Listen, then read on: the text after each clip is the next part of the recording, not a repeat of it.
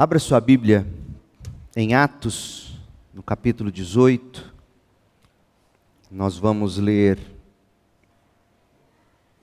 de 18 a 23 e depois no 19, de 1 a 7. Esta é a segunda parte da mensagem que trata de Paulo como um modelo de liderança. E como disse semana passada, não pense você que liderança aqui contempla apenas pastores, líderes, presbíteros, diáconos. Muito pelo contrário, todo marido é um líder, toda esposa é uma líder, todo trabalhador na função onde Deus coloca você acaba por, exercer algum tipo de liderança e, portanto, há muito que se aprender da Bíblia sobre modelo de liderança. Na semana passada, o que a gente fez essencialmente foi o seguinte: nós olhamos para a vida de Jesus em busca de um de uma superfície de contato. É isso que temos tentado fazer. A gente olha para Jesus, a vida, a obra, o ministério de Jesus, como sendo a superfície de contato para tudo que Paulo, apóstolo, fez. Nós enxergamos essa superfície de contato no discipulado que Jesus desenvolveu. E aí sim nós podemos enxergar a mesma coisa na vida de Paulo. Nós já fizemos isso. E na semana passada nós observamos o modelo de liderança de Jesus como superfície de contato, e, e, e a partir do, do, do ministério de Jesus, do estilo de liderança de Jesus, apenas alguns recortes deste. Nós vimos também João Batista como uma superfície de contato. E hoje a gente vai poder melhor olhar para o que Paulo fez, porque aí sim a gente vai enxergar em Paulo o que se viu em Jesus. E aí sim nós vamos entender o que Paulo sempre dizia, na frase que ficou memorável, é, na primeira carta aos Coríntios, no capítulo 11, versículo 1, quando Paulo fala: Sejam meus imitadores, como eu sou imitador de Cristo. E, portanto, fizemos a seguinte pergunta: Paulo, Jesus foi assim no quesito liderança. Você de fato o imitou? É o que nós veremos agora neste recorte de Atos 18, de 18 a 23. Paulo, verso 18, de Atos 18, Paulo ainda permaneceu em Corinto por algum tempo. Então se despediu dos irmãos e foi para Sencreia, onde raspou a cabeça de acordo com o costume judaico, para marcar o fim de um voto. Em seguida partiu de navio para a Síria, levando consigo Priscila e Áquila. Chegaram ao porto de Éfeso, onde Paulo deixou Priscila e Áquila. Enquanto estava ali, foi à sinagoga para debater com os judeus. Eles pediram que ficasse mais tempo, mas Paulo recusou. Ao despedir-se da igreja em Éfeso, Paulo disse: Voltarei depois, se Deus quiser. Então zarpou de Éfeso. A parada seguinte foi no porto de Cesareia, de onde subiu a Jerusalém e visitou a igreja, em seguida voltou para Antioquia. Depois de passar algum tempo em Antioquia, voltou pela Galácia e pela Frígia, visitando e fortalecendo todos os discípulos. E aí, até o final do capítulo 18, Lucas vai nos contar o que Priscila e Áquila ficaram fazendo em Éfeso. Essencialmente, eles Lucas se, se limita a nos dizer como Priscila e Áquila discipularam Apolo. Atos 19, de 1 a 7. Enquanto Apolo estava em Corinto, porque Priscila e Áquila o discipularam lá em Éfeso, e a igreja de Éfeso manda Apolo com carta de recomendação para a região da Acaia, cuja capital era Corinto. Então Apolo estava agora em Corinto, enquanto Paulo viajou pelas regiões do interior até chegar a Éfeso, no litoral, onde encontrou alguns discípulos. Paulo lhes perguntou: Vocês receberam o Espírito Santo quando creram? Não, responderam eles. Nem sequer ouvimos que existe o Espírito Santo. Então, que batismo vocês receberam? perguntou Paulo. O batismo de João, responderam aqueles homens. Paulo disse: João batizava com o batismo de arrependimento, dizendo ao povo que cresce naquele que viria depois isto é, em Jesus, assim que ouviram isso, foram batizados em nome do Senhor Jesus. Paulo lhes impôs as mãos, e o Espírito Santo veio sobre eles, e falaram em línguas e profetizaram. Eram todos uns doze homens. Semana passada a gente terminou com a seguinte nota: Você sabe o que realmente importa para Deus? E nós dissemos que importa para Deus um coração santo, sincero e satisfeito em Cristo Jesus, um coração de servo. Importa para Deus sermos iguais a Jesus, sermos servos, mansos e humildes. Importa para Deus o coração de servo de João Batista, o qual fora elogiado pelo próprio Cristo. Outro deste mesmo calibre foi o apóstolo Paulo.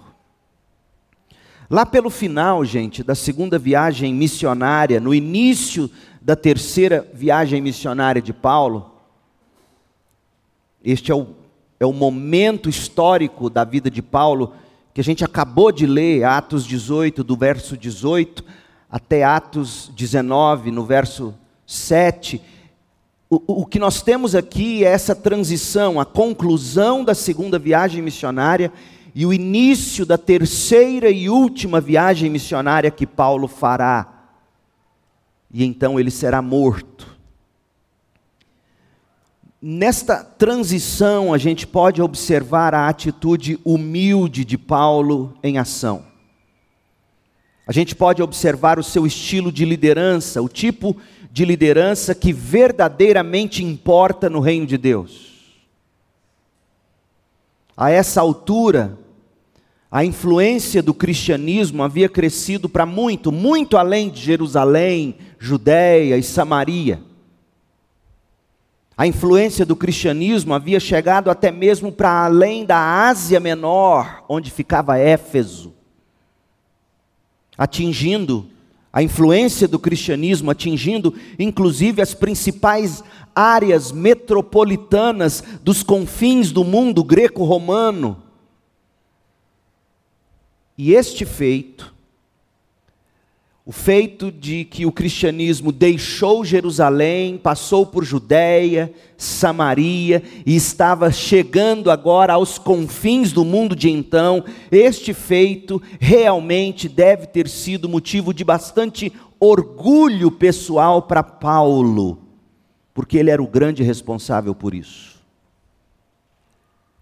No momento em, em que Paulo deixou a Europa, quando ele deixou Atenas e Corinto, que ficavam na Europa, a região da Acaia era na Europa, quando Paulo deixou Atenas e Corinto e foi para a Ásia Menor, foi para Éfeso, como a gente leu, e aí ele deixou Áquila e Priscila em Éfeso e voltou para Antioquia da Síria, como a gente leu, a igreja mãe dele, e eventualmente ele foi talvez visitar a própria casa dele, Tarso, que ficava naquela mediação,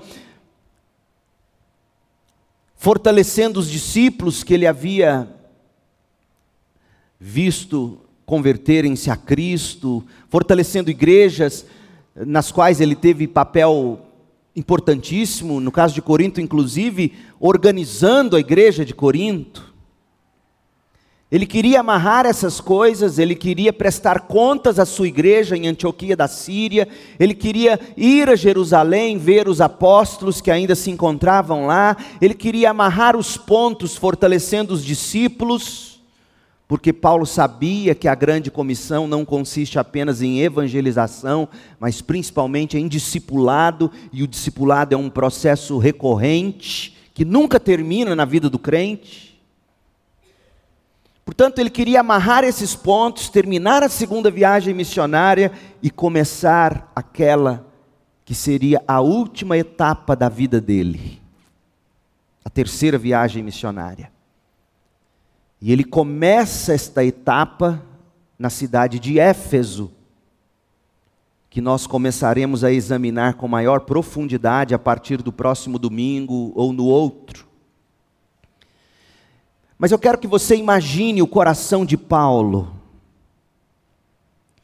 Imagine como deve ter sido, não só para Paulo, emocionante o momento em que eles estavam vivendo, mas emocionante também para os crentes jovens, crentes recém-nascidos, que ao longo do caminho de Paulo, nessa amarração de conclusão da segunda viagem missionária, esses jovens crentes, esses crentes jovens, iam ouvindo que o talentoso apóstolo logo estaria chegando ali no meio deles.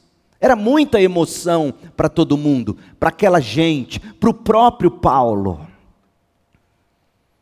Porque aquela gente, de fato, sob a liderança desse apóstolo, havia havia conquistado muita coisa em meio a muita luta, muita perseguição. O cristianismo não era mais uma coisa pequenininha ali no seio do judaísmo de Jerusalém. Eles tinham muito que celebrar. Porque Paulo, de fato, havia, pela graça de Deus, feito tudo aquilo acontecer. Paulo fez isso acontecer. Tanto, gente, que ao ter que de algum modo defender o próprio ministério dele lá em Corinto, eu acho que essa foi uma das coisas mais humilhantes pela, pelas quais Paulo teve que passar na vida dele. Ele dá luz a filhos espirituais em Corinto, ele, ele planta a igreja em Corinto, ele fica tempo em Corinto, muito tempo, foi o primeiro grande período de tempo dele em todo o ministério dele. Ele ficou pelo menos um ano e meio, nunca tinha ficado tanto tempo num só lugar. Ele deu a vida dele para os coríntios. Chegou um ponto, a igreja mal tinha sido organizada, crentes maldosos, duas caras, judaizantes, dentro da igreja começam a questionar o caráter de Paulo. Começam a questionar se ele era de fato alguma coisa, já que sequer eles julgavam, Paulo nem sequer sabe falar tão bem assim. Segunda carta aos Coríntios, Paulo vai dizer: de fato, eu não sou tão eloquente, mas eu sei o que eu vivo e eu sei o que eu prego. Então Paulo teve que defender seu ministério, que coisa humilhante. Já havia divisão na igreja de Corinto. Uns estavam dizendo que preferiam Paulo. Agora, olha o absurdo, outros diziam: "Não, a gente prefere Apolo". Gente, quem que foi Apolo? Apesar de toda a eloquência e de, e de toda qualidade pessoal que realmente ele tinha, Apolo era filho dos filhos de Priscila e Áquila. Priscila e Áquila, de algum modo, eram filhos de Paulo. Priscila e Áquila discipularam Apolo, portanto, Apolo era filho espiritual, por assim dizer, de Priscila e Áquila, portanto, Apolo era o neto de Paulo, neto na fé, e a igreja já estava dizendo: não, a gente prefere Paulo, não, a gente prefere Apolo. Outros diziam: não, Pedro é que é o cara. E uns mais espirituais diziam: a gente não segue ninguém, a gente não segue homens, a gente segue Jesus. Nada novo debaixo do sol, era assim lá em Corinto. Paulo já tinha feito muito nesse momento da vida dele. E, e olha o que ele teve que dizer Coloque-se nos, nos sapatos de Paulo. Imagine você tendo que escrever isto. 1 Coríntios 15. Abra lá e veja comigo, verso 8. Porque é tudo neste momento. A carta começa no capítulo 1 dizendo: uns preferem Paulo, uns preferem Apolo, outros preferem Pedro. Paulo desenvolve a carta e vai dizer: tem gente até dizendo que não quer pastor nenhum, prefere Jesus. E olha o que Paulo escreve. Deve ter doído muito para ele dizer isso. Verso 8. Por último, o Cristo ressurreto apareceu também a mim Coríntios, lembrem-se do seguinte: eu sou tão apóstolo quanto os apóstolos. Porque Jesus apareceu para os apóstolos, para um grupo de 500 pessoas, e por último apareceu também a mim. Eu sei do que eu estou falando. Como se eu tivesse nascido fora do tempo. Gente, por que, que Paulo teve que dizer isso? Porque certamente estavam dizendo que Paulo nem apóstolo era. Apóstolo eram uns doze lá de Jerusalém. Apóstolo era Pedro. Apolo, Apolo não era apóstolo, mas Apolo era eloquente, era inteligente. E Paulo tem que dizer: não se esqueçam de que, por último, Cristo também apareceu a mim, como se eu fosse um filho temporão. Sabe o homem de 50 anos que de repente descobre que a mulher está grávida, um filho temporão. Paulo, Paulo é um filho temporão. E ele diz no verso 9: De fato, eu sou o mais insignificante dos apóstolos, porque era isso que estavam dizendo dele. Você é insignificante, Paulo. Você imagina Paulo ter que ouvir isso? E homenzinho insignificante esse Paulo. De fato, eu sou o mais insignificante dos apóstolos. Aliás, nem sou digno de ser chamado de apóstolo, porque eu sei de onde eu vim. Eu persegui a igreja de Deus. Vocês não precisam dizer para mim o quanto eu sou miserável. Eu sei quem eu sou. O que agora sou, porém, deve-se inteiramente à graça que Deus derramou sobre mim e que não foi inútil. Vocês querem currículo? Paulo vai dar o currículo agora. Vocês querem currículo, Coríntios? Chega num ponto que, que até pastor tem que fazer isso. Vocês querem, vocês querem saber quem eu sou mesmo? Eu trabalhei com mais dedicação que qualquer outro apóstolo. É como se Paulo, nas entrelinhas, dissesse: Sabe esses apóstolos aí que vocês estão falando? Nenhum deles saiu de Jerusalém ainda. Eu trabalhei com mais dedicação que qualquer outro apóstolo, e no entanto, não fui eu, mas Deus, que em Sua graça operou por meu intermédio, logo, não faz diferença se eu prego ou se eles pregam pois todos nós anunciamos a mesma mensagem na qual vocês já creram. Paulo sabia que tinha feito muito. Paulo sabia que tinha feito mais até do que todos os demais. Mas Paulo também sabia que havia sido tudo pela graça de Deus. Isto sim é humildade. Humildade não é alguém dizendo, não, não, não fiz nada não, e lá no fundo, eu sei que o que eu fiz. Isso não é humildade, isso é hipocrisia. Não, não, não, não, para, não fiz nada.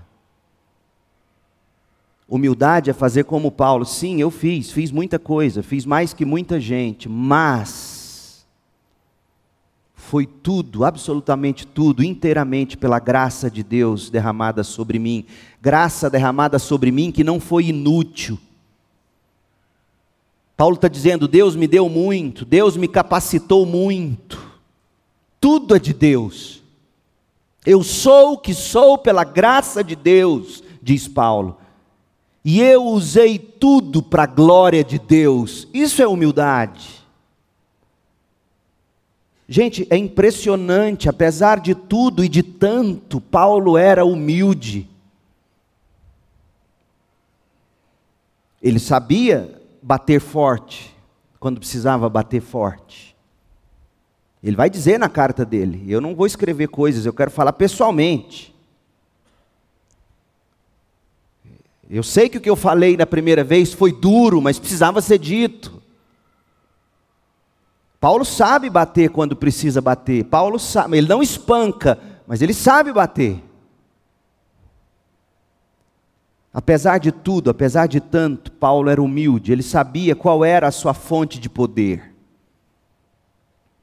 A fonte de poder de Paulo não era a fonte que os coríntios julgavam ser fonte de poder. Os coríntios julgavam ser fonte de poder o Pedro. Você começa a ver um, talvez um quesinho de catolicismo romano. Não, a gente é Pedro, foi sobre Pedro. Começa a ver um quesinho de romanismo ali. Mas você também começa a ver um quê de pragmatismo. Não, a gente gosta do Apolo, que fala eloquentemente. E Paulo traz os extremos para o bom senso. O que dá autoridade a um pastor, o que dá autoridade a um líder, não é a sucessão apostólica, como os romanos vão dizer, os romanistas. E não é a sua habilidade de falar tão bem apenas que, que, que mobiliza multidões. Não. O que, o que confere autoridade para alguém é o que ele disse aí no final do texto que a gente leu, 1 Coríntios 11. Logo, não faz diferença se eu prego, ou se Pedro prega, ou se Apolo prega, ou quem quer que seja pregue, pois todos nós anunciamos a mesma mensagem na qual vocês creram. A autoridade vem da mensagem que é pregada não da personalidade em si do pregador. É impressionante porque, apesar de tudo e de tanto, Paulo era humilde. Ele sabia qual era a sua fonte de poder, a graça de Deus derramada sobre a vida dele. E você, cabeça do lar, marido, você, esposa, você, jovem, você em qualquer posição de liderança, Lembre-se disso. É a graça de Deus derramada na sua vida. Portanto, em Atos 18, eu quero que você veja pelo menos quatro qualidades de quem sabe que imagem não é tudo. Quatro qualidades de grandeza aos olhos de Deus. Quatro qualidades de um servo, quatro qualidades de um servo, de uma serva de Deus. Porque é isto que importa. É o que nós enxergamos aqui no trecho que lemos no início. Primeiro, piedade pessoal é o que importa. Descentralização ministerial. Não há vantagem alguma num pastor que seja centralizador em nenhum lugar, em empresa alguma.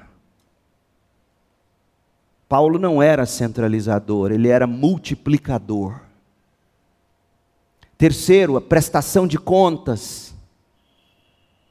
E por fim, seus relacionamentos interpessoais, qualidades que a gente que a gente vê em Paulo e que a gente viu em João Batista e que a gente viu no próprio Cristo.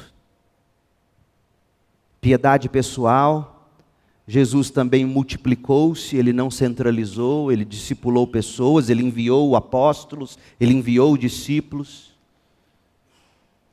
De algum modo Jesus prestou contas, no mínimo lá no Getsemane, quando ele chama seus três mais chegados e diz: Orem comigo, minha alma está profundamente abatida. Orem comigo, fiquem comigo. Seus relacionamentos interpessoais, Paulo tinha Jesus como superfície de contraste.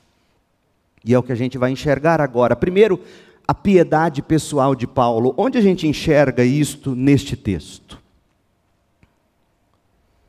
A piedade pessoal de Paulo está oculta num detalhe breve e aparentemente sem importância no relato do texto. Lucas nos conta, olhe Atos 18, verso 18. Lucas nos conta que depois que Paulo deixou Corinto e foi para Éfeso com Áquila e Priscila, olha o que ele fez, preste atenção, Atos 18, 18. Paulo parou em Sencreia, onde raspou a cabeça, de acordo com o costume judaico, para marcar o fim de um voto. Ora, gente, por que Lucas se importa em mencionar a visita de Paulo a uma barbearia da pequena cidade de Sencreia? Qual é o ponto disso? Hoje, Sencreia é apenas uma vila no município de Corinto, em Coríntia, na Grécia. Na época de Paulo, era uma pequena cidade portuária, ficava a 10 quilômetros e meio de Corinto. E era importante este porto de Sencreia, porque este porto dava acesso ao mar Egeu, que ligava a região a todas as grandes regiões do mundo de então. Por que Paulo teria parado nessa barbearia para rapar a cabeça? Por que Lucas tomou tempo e tinta para nos escrever este detalhe? Ocorre que este corte de cabelo representava o cumprimento, como o próprio texto diz, de um voto que Paulo havia feito ao Senhor Deus. E este voto nos permite ter um raro vislumbre da privacidade espiritual, da piedade pessoal do apóstolo Paulo. Tratava-se de um voto nazireu e o voto nazireu envolvia o seguinte: além de você não cortar o cabelo, a exemplo de Sansão, você não podia tocar em qualquer coisa morta e também você se abstinha de beber qualquer bebida forte ou com alto teor alcoólico. Número 6, de 1 a 21. E por que que alguém fazia um voto nazireu? Havia pelo menos dois motivos para o voto nazireu, e eu penso que no caso de Paulo eram ambos. Eu vou te explicar. O voto nazireu, em primeiro lugar, era feito como ação de graças por uma bênção recebida. E segundo, o voto nazireu era como que a pessoa que estivesse cumprindo o voto estivesse buscando direção de Deus para um novo passo de vida, para uma grande obra, para um grande ministério que realizaria. No caso de Paulo, eu creio, eram os dois, ação de graças e, e pedido de direção, de poder, de discernimento. John Stott, quando ele comenta este texto, ele argumentou que os votos foram feitos por Paulo, primeiro, em gratidão pela proteção que Deus deu a Paulo lá em Corinto, quando Gaio se recusou a condenar Paulo, Atos 18, de 14 a 15. Porque se Gaio tivesse ouvido os judaizantes e condenado Paulo, Paulo teria perdido a vida ali. Mas Deus não, não queria que fosse aquele o momento de Paulo ser morto. E Paulo reconheceu: Deus me livrou. John Stott, portanto, é da opinião de que isso seria um dos motivos que fez Paulo a, fazer um voto nazireu. Mas mais, Stott diz que Poderia ter sido também como parte de uma petição por bênçãos futuras, ou seja, a salvaguarda na viagem iminente que Paulo faria, terminando a segunda viagem missionária e iniciando a terceira e última, e ele sabia que seu fim estava chegando. Paulo, portanto, muito grato pelo que Deus fizera, e desejoso de discernimento, sabedoria e poder, pelo que ainda tinha pela frente, faz este voto, dedica-se de novo a Deus. Mas aí você deve estar se perguntando: mas Paulo, o grande arauto contra as obras da lei para a salvação, o grande arauto da espiritualidade cristã, o Paulo que escreveu Gálatas, combatendo as obras da lei, esse mesmo Paulo iria se meter nessa prática judaica. Stott, John Stott, ele sustentou com muita precisão que Paulo, uma vez que foi libertado da imposição de se ser justificado pela lei, Paulo sabia que não é a lei que nos justifica. Paulo sabia que a vida dele diante de Deus por meio de Cristo era algo independente da lei, porque Cristo cumpriu a lei no lugar dele. John Stott, com muita sabedoria, diz: uma vez que Paulo estava libertado, portanto, de ser justificado pela lei, Paulo se via com consciência livre para praticar certas cerimônias culturais. E neste caso, talvez, para não escandalizar os líderes que ele visitaria em Jerusalém. Lembra que fala que ele foi para Jerusalém. Então, esse voto de Paulo, primeiro, não era algo que Paulo via como necessário para Deus gostar mais dele ou justificá-lo. Não, não era. Paulo estava livre disso. Em Cristo, Paulo sabia que ele estava livre. Mas Paulo tinha essa questão, pelo menos do voto nazireu, como uma questão menor, que era uma prática muito muito comum entre os judeus piedosos. É como se nós hoje falássemos de um tempo de jejum e de oração. Mas além disso, Paulo iria a Jerusalém e ele, e ele, ele nunca quis escandalizar o judeu. Lembra que eu sempre falei para vocês que o fato de sermos crentes faz de nós pessoas que têm que ter duas coisas uma pregação apostólica, sim, mas também uma postura apostólica. Eu fico chocado com os meus irmãos protestantes, evangélicos, reformados, com algumas posturas grossas, maleducadas, sarcásticas nas redes sociais. Fico, sinceramente, pessoas que eu respeito, pessoas que eu admiro, mas com um nível de sarcasmo que a gente não vê em Paulo, não vê nos apóstolos. Falta-nos, meu povo, postura apostólica. E Paulo aqui está com postura apostólica. Lucas nos, nos detalha melhor sobre isso, lá em Atos 21. Por que, que Paulo se preocupava em ter cortado o cabelo em Sencreia, você cortava o cabelo quando terminava o período do voto. Se você não tivesse em Jerusalém, você cortava onde você estivesse e depois levava o cabelo para ser queimado lá em Jerusalém.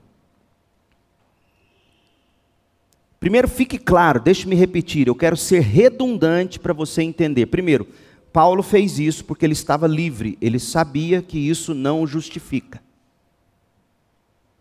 ele tinha a prática do voto nazireu como uma prática pequena, uma devoção cultural, isso era muito forte para o judeu. Mas, pastor, por que, que, ele, por que, que ele levaria o cabelo para queimar em Jerusalém? Olha, primeiro, o texto não fala que ele fez isso. Mas essa era uma prática. Por que, que ele faria? Digamos que ele teria feito isso. Por que, que ele levaria o cabelo para ser queimado? educação, carinho, cuidado, respeito pela fé dos judaizantes. Postura apostólica, Atos 21, 20. Outra ocasião, mais adiante na vida de Paulo, ele fez a mesma coisa, e olhem em que contexto. Atos 21, 20. Quando ouviram isso? Quando ouviu o quê? Quando os crentes judeus em Jerusalém, Paulo está em Jerusalém de novo. E os crentes em Jerusalém, os judeus crentes, ouviram o testemunho que Paulo deu de salvação de gentios, por onde ele passou nas viagens missionárias dele. Paulo está contando para os crentes judeus de Jerusalém a bênção que foi o evangelho entre os que não são judeus, entre os pagãos. E eles louvaram a Deus e disseram: Aí ele agora vai ouvir o que em Jerusalém se fofocava sobre Paulo. Que coisa triste, hein, gente? Tem gente que fala assim: ah, eu queria ser da igreja primitiva, era perfeito. Perfeito? Você está maluco. Para piorar tudo, ainda não tinha a Bíblia completa. É difícil ser crente hoje, é difícil conviver com crente hoje, mas nem Jerusalém, meu Pai do céu. Eu não queria ser crente de Jerusalém. Porque o que Paulo vai ouvir agora, com o coração transbordando de alegria, Paulo acabou de dar um testemunho da obra, o homem quase morreu no campo missionário, e olha o que ficavam falando dele na igreja de Jerusalém. Meu Deus do céu. Sabia que coisas como essa é que me fazem perseguir o ministério até o fim? Quantas vezes o pastor dá a vida por alguém, dá, derrama o coração, faz. E de modo ingrato, comem ele na mesa do almoço em família. Como isso é triste. Como isso corta meu coração. Eu sou humano, eu sou gente, e qualquer pastor dirá o mesmo. Olha o que se falava de Paulo, olha o que Paulo teve, ouvir, teve que ouvir. Louvaram a Deus e disseram: Paulo, você sabe, irmão, quantos milhares de judeus também creram, e todos eles seguem à risca a lei de Moisés. Paulo sabia o que estava vindo. Todos eles seguem à risca a lei de Moisés, mas eles, Paulo, não é fofoca não, eu estou te dando um motivo de oração aqui, vamos orar sobre isso. Paulo, eles foram informados de que você ensina todos os judeus que vivem entre os gentios a abandonarem a lei de Moisés. Meu Deus, será que Paulo não sabia o que Jesus disse no Sermão do Monte? Eu não vim abolir a lei, eu vim cumpri-la. Eu posso imaginar Paulo com o coração ardendo pelo que ele tinha visto acontecer entre os gentios, dando testemunho, tendo com ele, inclusive, alguns convertidos gentios ali em Jerusalém, dando testemunho, e, e, o testemunho mal terminou, os irmãos, glória a Deus, mas, mas Paulo, sabe, cá entre nós, para a gente orar sobre isso. Estão dizendo aí que você manda os gentios lá abandonar a lei de Moisés. Ouviram que você os instrui a não circuncidarem os filhos, nem seguirem os costumes judaicos. Que, que, a gente faz, Paulo? A gente quer te ajudar, mas o que, que a gente faz? É, é isso mesmo? Certamente essas pessoas vão saber que você chegou. Então, deixa eu te dar um conselho, Paulo. Nós queremos que você faça o seguinte: temos aqui quatro homens judeus que cumpriram um voto. Vá com eles ao templo e participe da cerimônia de purificação pague as despesas para realizarem o ritual e raspar a cabeça. Paulo está escutando, caladinho. Então todos saberão que os rumores são falsos e que você mesmo cumpre as leis judaicas. Quanto aos convertidos gentios, devem fazer aquilo que pedimos por carta, decisão do concílio de Jerusalém, Atos 15 abster-se de comer alimentos oferecidos a, a ídolos, de, de consumir o sangue ou a carne de animais estrangulados e de praticar a imoralidade sexual. O que, que Paulo fez, escutando tudo isso? Eles estão dizendo assim: vamos pegar os judeus aqui que cumpriram os votos e vamos levá-los a Jerusalém para entregar os cabelos lá para ser queimado. E os que são gentios, vamos fazer com que eles sigam a carta do concílio de Jerusalém. O que, que você acha que Paulo faria? De jeito nenhum. Não vou fazer isso não. Não é bem isso. Olha a postura desse homem. Verso 26. No dia seguinte, Paulo se purificou junto com aqueles homens e entrou no templo. Que postura! Declarou quando terminariam os dias da purificação e quando seria oferecido o sacrifício em favor deles. Postura apostólica. Ora, gente, se a lei não salva, se Paulo, com razão, combateu tão veementemente as obras da lei, por que que Paulo procederia desta maneira, raspando a cabeça em Sencreia, participando de, de rituais de purificação no templo de Jerusalém, em Atos 21, 26? Por que que Paulo faria isto, meu Deus do céu? Paulo, você não está se contradizendo, você escreveu Gálatas. A resposta é muito simples, gente. O homem e a mulher que pregam a mensagem apostólica são os mesmos que devem viver a postura apostólica: amor, respeito. A preocupação de Paulo era sempre a de manter o bom testemunho pela causa do Evangelho de Jesus Cristo. E eu quero que ele mesmo se defenda agora, não eu. Eu não vou defender Paulo. Vamos deixá-lo falar? Paulo, por que, que você raspou o cabelo lá em Sencreia? Parece até que você levou o cabelo, Lucas não fala, mas parece que você levou o cabelo para ser queimado. Será que você fez isso mesmo? Por que, que você fez isso?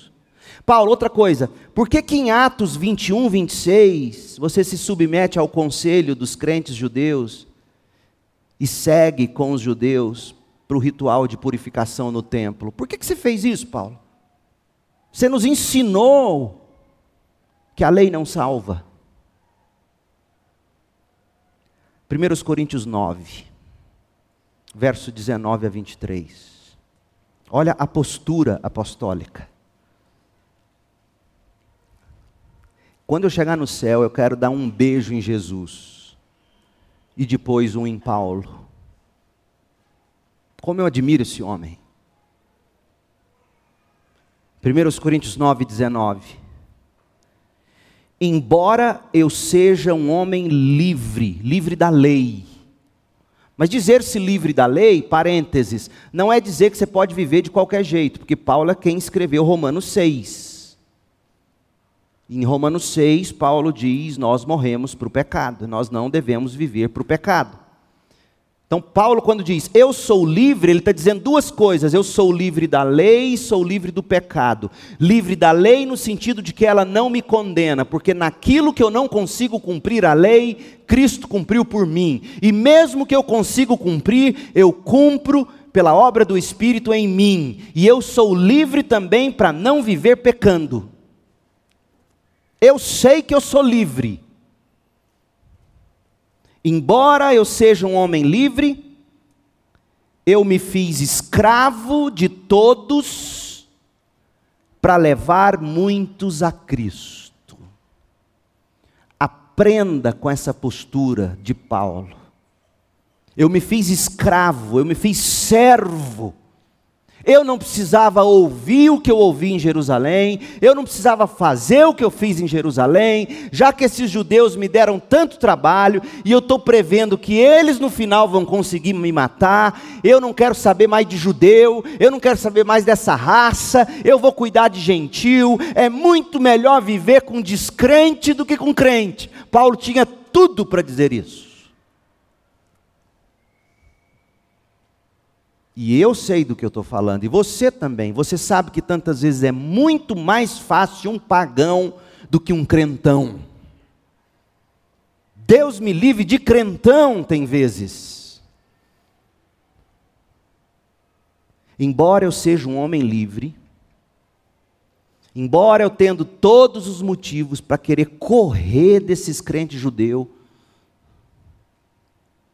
eu me fiz escravo de todos, de judeus e de gentios, para levar o máximo possível, para levar muitos a Cristo.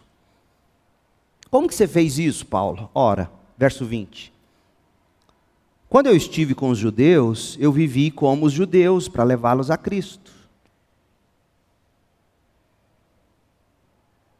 Quando eu estive com os que seguem a lei judaica, vivi debaixo dessa lei. Aquelas práticas e costumes da lei que eu julgava não ser importantes, até porque não é a minha prática da lei que vai me salvar, eu, eu, eu me submeti, eu raspei a cabeça no voto nazireu, por exemplo. Eu fiz ritual de purificação no templo. Quando eu estive com os que seguem a lei judaica, eu vivi debaixo dessa lei, embora não esteja sujeito à lei. E por que, que você fez isso, Paulo? Eu agi desse modo para levar a Cristo aqueles que estão debaixo da lei. E quando eu estou com os que não seguem a lei judaica, eu também vivo de modo independente da lei para levá-los a Cristo. Não é que Paulo é um devasso, porque ele vai dizer nesse mesmo capítulo aqui que ele esmurra o corpo dele para no final ele ser aprovado. Não é que Paulo senta no boteco com o pagão e enche a cara igual o pagão. Não, Paulo vai dizer nesse mesmo capítulo, se você seguir até o fim, eu esmurro meu corpo, porque no final eu não quero ser desqualificado. Eu não quero fazer parte daquele grupo, conforme Jesus descreve no Sermão do Monte, no capítulo 7. Mas, Senhor, nós expulsamos demônios em Seu nome, nós pregamos, nós curamos. E Jesus vai dizer: Eu não te conheço. Apartai-vos de mim. Mas quando eu estou com os, não, com os, que não seguem a lei judaica, também vivo de modo independente da lei para levá-los a Cristo. Ou seja, eu não sigo os rituais da lei. É isso que Paulo está dizendo. Não ignoro, porém, a lei de Deus. Pois eu obedeço à lei de Cristo. Quando eu estou com os fracos, também me torno fraco então você, crente, que se julga mais maduro e forte do que os outros, assim como era Paulo, você e eu vamos nos deparar com gente fraca o tempo todo. E o que eu e você temos que fazer é que a gente, em amor, se torne fraco. Quando estou com os fracos, também me torno fraco. Por quê, Paulo? Porque eu quero levar os fracos a Cristo se tento encontrar algum ponto em comum com todos, eu tento, é isso que eu tento. Encontrar um ponto comum com os judeus. Portanto, quando eu estou com os judeus, aqueles ritos da lei que eu sei que não salvam, eu prego isso. Mas são ritos importantes para eles não compromete a mensagem da cruz, não compromete o Evangelho. Eu, eu sigo porque eu quero que eles tenham alguma simpatia por mim, porque eu quero que eles ouçam o meu Evangelho e sigam a lei de Cristo. E quando eu estou com não judeu, eu nem falo das práticas da lei, apesar de pregar a lei de Deus como a que nos aponta para Cristo. Sim, eu tento encontrar algum ponto em comum com todos, fazendo todo o meu possível para salvar alguns. Faço tudo isso, faço tudo isso para espalhar o Evangelho e participar das bênçãos do Evangelho. Nesta manhã, você líder, você crente, precisa aprender tudo começa na sua e na minha piedade pessoal.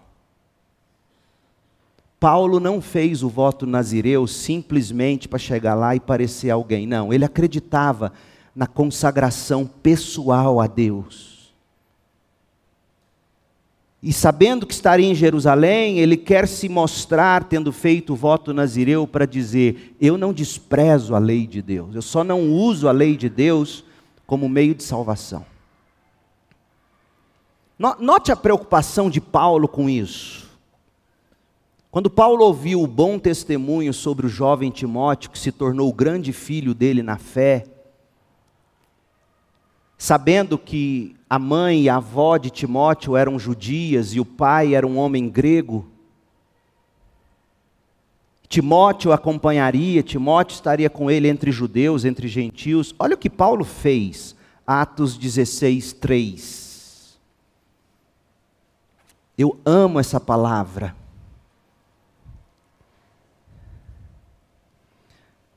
Paulo providenciou que Timóteo fosse circuncidado antes de partirem da região de Listra, onde Paulo achou Timóteo convertido. Paulo providenciou que Timóteo fosse circuncidado antes de partirem, porque todo mundo sabia que o pai de Timóteo era grego. Por que que Paulo fez isso? Olha o início da frase em respeito aos judeus da região. Meu povo, a gente deve respeito a qualquer outra pessoa. A gente deve respeito ao ateu, aos professos de outras religiões. A gente deve respeito porque a nossa pregação apostólica, sem uma postura apostólica, destrói o que a gente prega. Porque é o próprio Cristo que diz: olha, vão ouvir vocês, vão crer em meu nome pela forma como vocês primeiro tratam uns aos outros em amor. Amor é fruto do novo nascimento em respeito aos judeus da região, providenciou que Timóteo fosse circuncidado. Paulo, mas você escreveu Gálatas, eu sei. A circuncisão de Timóteo não vai salvá-lo, mas é em respeito, porque todo mundo sabe que Timóteo é filho de um lar dividido. A mãe, a avó são judias, o pai é grego. Eles vão perguntar sobre circuncisão. E se eu chegar dizendo, não, ele não circuncisou, não, não circuncidou, não, não precisa disso não. Não precisa disso, isso é bobagem. Pronto, ninguém mais ouviria Timóteo nem Paulo. Então, em respeito à fé do outro, em respeito ao costume do outro, tudo aquilo que Paulo percebia que era possível negociar, sem comprometer a essência do Evangelho, ele fazia. Portanto, parece que ao judeu convertido a Cristo pela graça por meio da fé, caso esse irmão desejasse participar das disciplinas espirituais herdadas da tradição judaica, Paulo não se opunha a isso, desde que não fosse tomado como meio de justificação pelas obras da lei. Entendeu? aqueles judeus que se convertiam e que sentiam ainda o desejo de participar de disciplinas espirituais herdadas do judaísmo, desde que essas disciplinas não sejam colocadas como essencial para a salvação, mas como práticas que me ajudam na minha fé. Desde que não se torne um ídolo, desde que não se torne um mediador, desde que não se torne imprescindível, fundamental para a salvação. Olha o que ele escreve em 1 Coríntios 7, verso 17. Cada um continue a viver na situação em que o Senhor o colocou, no momento em que você se converte. Cada um continue a viver na situação em que o Senhor o colocou, e cada um permaneça como estava quando Deus o chamou. Essa é minha regra para todas as igrejas. E aí ele vai explicar. Ele não está dizendo aqui, presta atenção, ele não está dizendo o seguinte: olha, você era idólatra, você vai continuar adorando ídolos e Jesus. Não é isso, não. Ele vai qualificar o que ele disse. Você era um bêbado, você vai continuar bebendo e caindo pela sarjeta. Não. Não é cheque em branco. Olha a qualificação. Se um homem foi circuncidado antes de crer, não deve tentar mudar sua condição. E se um homem não foi circuncidado antes de, crer, não deve ser agora. Ainda mais se ele for gentil. Ele não precisa circuncidar. Paulo, mas você circuncidou Timóteo. Ah, eu sei, o pai era grego, a mãe era judia. E para não dar pano para manga de discussão desnecessária, mas se para você não é necessário, não se circuncide então. Porque olha o que ele diz no verso 19: porque não faz diferença se ele foi circuncidado ou não. Para Cristo isso não faz diferença. O importante é que obedeça aos mandamentos de Deus. O que são os mandamentos de Deus? Paulo também chama de lei de Cristo, 1 Coríntios 9, 21. Os mandamentos de Deus ou a lei de Deus aos quais Paulo se refere dizem respeito a mandamentos ou a lei de Cristo. Ou seja, a lei que Cristo que toma Cristo como cumprimento da lei. Cristo cumpriu a lei. Que deixa isso claro para o judeu convertido. Cristo cumpriu a lei. Mas se ele quer circuncidar, deixa ele fazer, mas explique para ele, não é essa circuncisão que está salvando, do mesmo modo que não é o batismo que nos salva. Não é tomar da ceia que nos salva. Cumprir a lei de Deus, cumprir a lei de Cristo, é abraçar Cristo como justiça, sabendo que Ele cumpriu a lei. Paulo diz isso. 1 Coríntios 9, 21, no final do versículo, não ignoro, porém, a lei de Deus. Por quê? Porque eu obedeço à lei de Cristo. Ou seja, quem abraça e recebe Jesus como único e suficiente Salvador, está dizendo: Cristo cumpriu toda a lei. Eu amo a lei, eu não cumpri porque eu não dou conta, e Cristo cumpriu no meu lugar. E aquilo que eu considero, talvez de algum modo didático, edificante, se você é judeu, você cumpre isso. Gálatas 6, verso 2: Ajudem a levar os fardos uns dos outros, e desse modo vocês cumprem a lei de Cristo.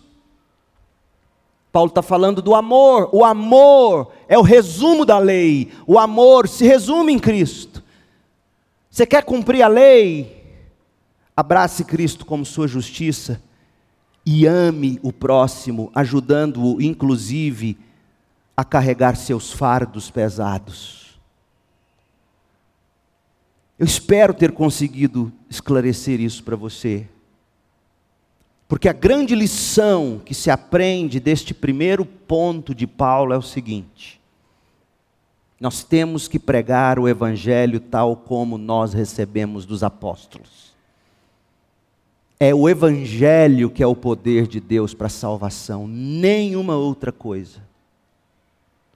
Mas enquanto vamos, pregamos e discipulamos, nós temos que encarnar uma postura apostólica de respeito, de amor, de cuidado. Assim como Jesus, enquanto esbofeteavam ele, ele não revidou. Ele não saiu gritando e dizendo: Vocês sabem com quem vocês estão falando? Essa é a primeira lição que a gente extrai disso aqui. E a última, e no domingo que vem a gente continua, é que neste voto de Paulo, em Atos 18, 18, esse voto nazireu,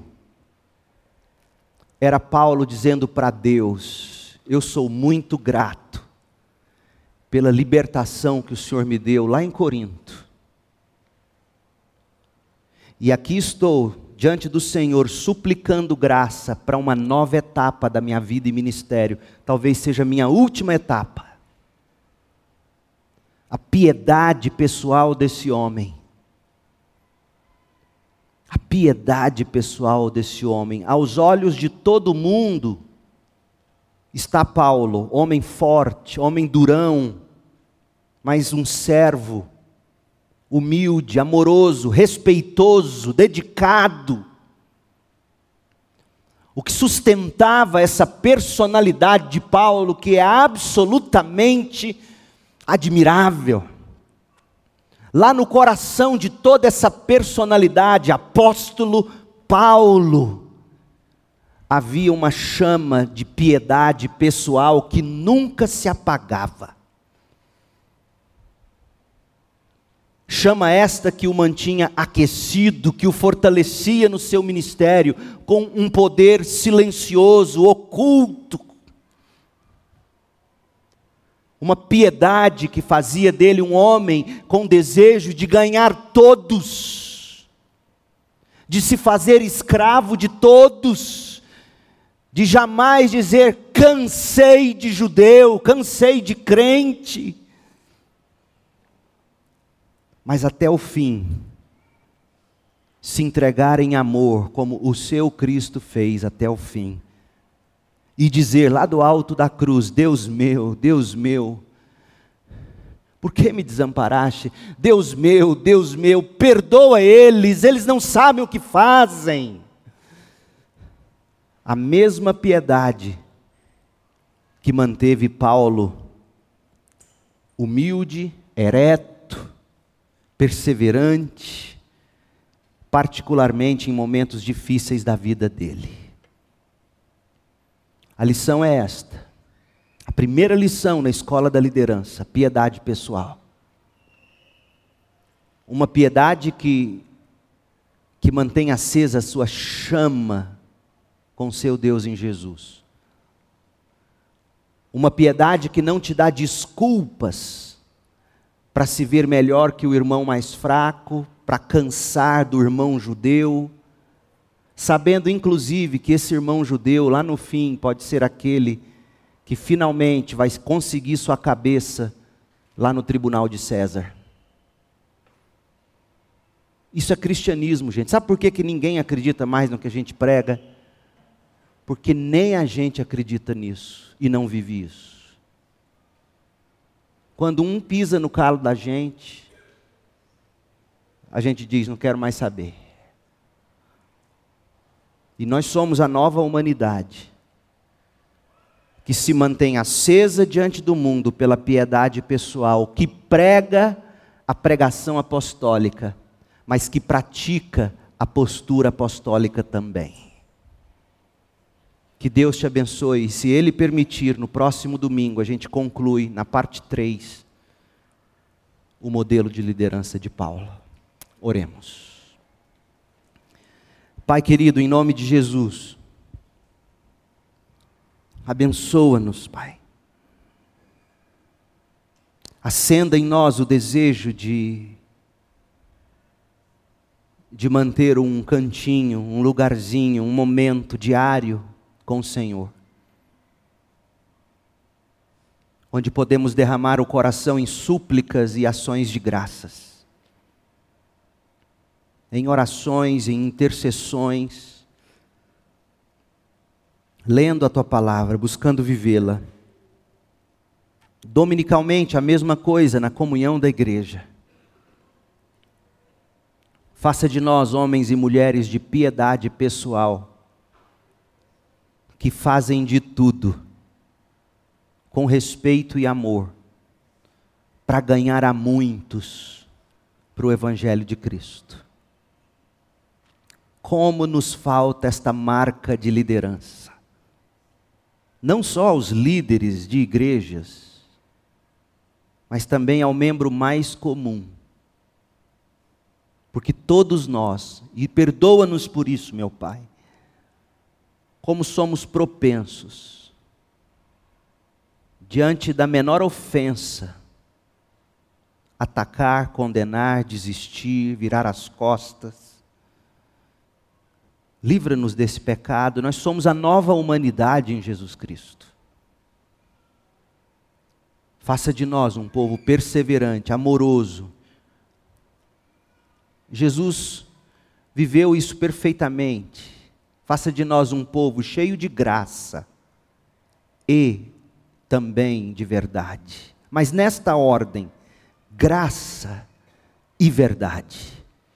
Faça de nós um povo assim. Pedimos que a graça de Jesus, o nosso Salvador, o amor do Senhor Deus e Pai, o nosso Criador,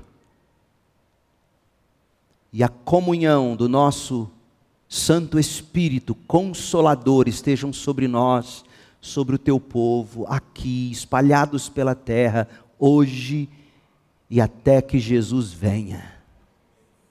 No nome de Jesus oramos. Amém.